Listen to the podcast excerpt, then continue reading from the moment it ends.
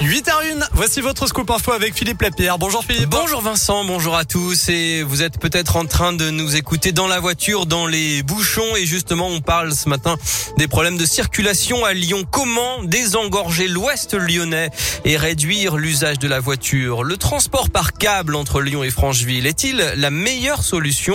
C'est à ces questions que la concertation publique va devoir répondre. Elle vient de débuter et va durer jusqu'au 15 février. Tout le monde peut donner son avis ou simplement prendre connaissance du projet, des tracés, des alternatives. Mais certains riverains n'ont pas attendu le début de cette concertation pour montrer déjà leur opposition. C'est le cas à Sainte-Foy-les-Lyons et à la Mulatière avec le collectif Touche pas à mon ciel.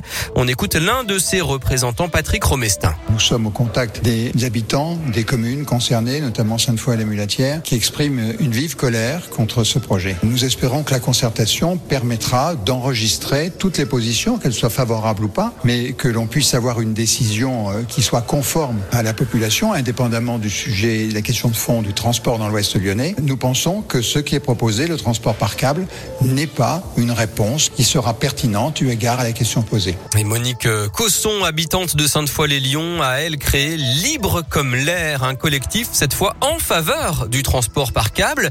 Elle estime que les opposants jouent sur les peurs et espère que cette concertation va calmer le jeu. Tout le monde ne parle que de ça, mais au bout d'un moment, sans avoir d'infos, et c'est une ambiance délétère en fait. Il y a aussi des avantages, quoi. Arrêtez de dire qu'il n'y a que des inconvénients ou que des choses négatives par rapport à ce projet. Permettre à des gens de se déplacer et pas seulement en voiture, alors qu'on est une des communes où on a un pourcentage de voitures extrêmement important. À la Mulatière encore plus, ils ont deux lignes de bus qui marchent très très mal. On est un peu au Moyen Âge des transports publics, moins cinq fois, mais quand même, c'est fou. Quoi. Voilà, rendez-vous donc le 15 février 2022 pour la clôture de cette concertation à laquelle, on vous le rappelle, vous pouvez participer. Pour cela, il faut se rendre sur francheville-lyon-citral.fr. Plus d'infos également sur radioscoop.com.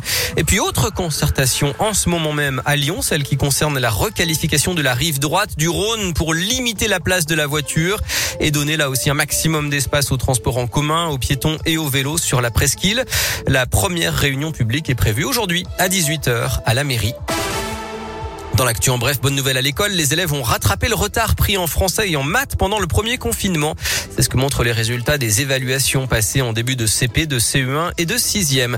Un immeuble évacué hier soir dans le premier arrondissement de Lyon, rue Paul Chenavard, il menace de s'effondrer. Peu avant 19h, six personnes ont dû être évacuées. Eric Abidal est-il lié à l'affaire Keira Amraoui? L'ex-joueur de l'OL est en tout cas cité dans l'enquête sur l'agression de la footballeuse parisienne. Elle aurait utilisé un téléphone avec une puce au nom du vice-champion du monde. Les enquêteurs veulent savoir pourquoi. En sport, une semaine de gala à l'Astrobal après la victoire face à Bourg-en-Bresse avant-hier. L'Asvel enchaîne avec trois nouveaux chocs devant son public. Premier round dès ce soir en Euroleague face au Real Madrid à 20h, puis la réception du FC Barcelone vendredi et enfin le leader du championnat Boulogne-Levallois attendu dimanche et puis du foot également. Les Bleus déjà qualifiés pour le mondial au Qatar affrontent la Finlande ce soir à 21h à Helsinki pour le dernier match des poules. Allez les Bleus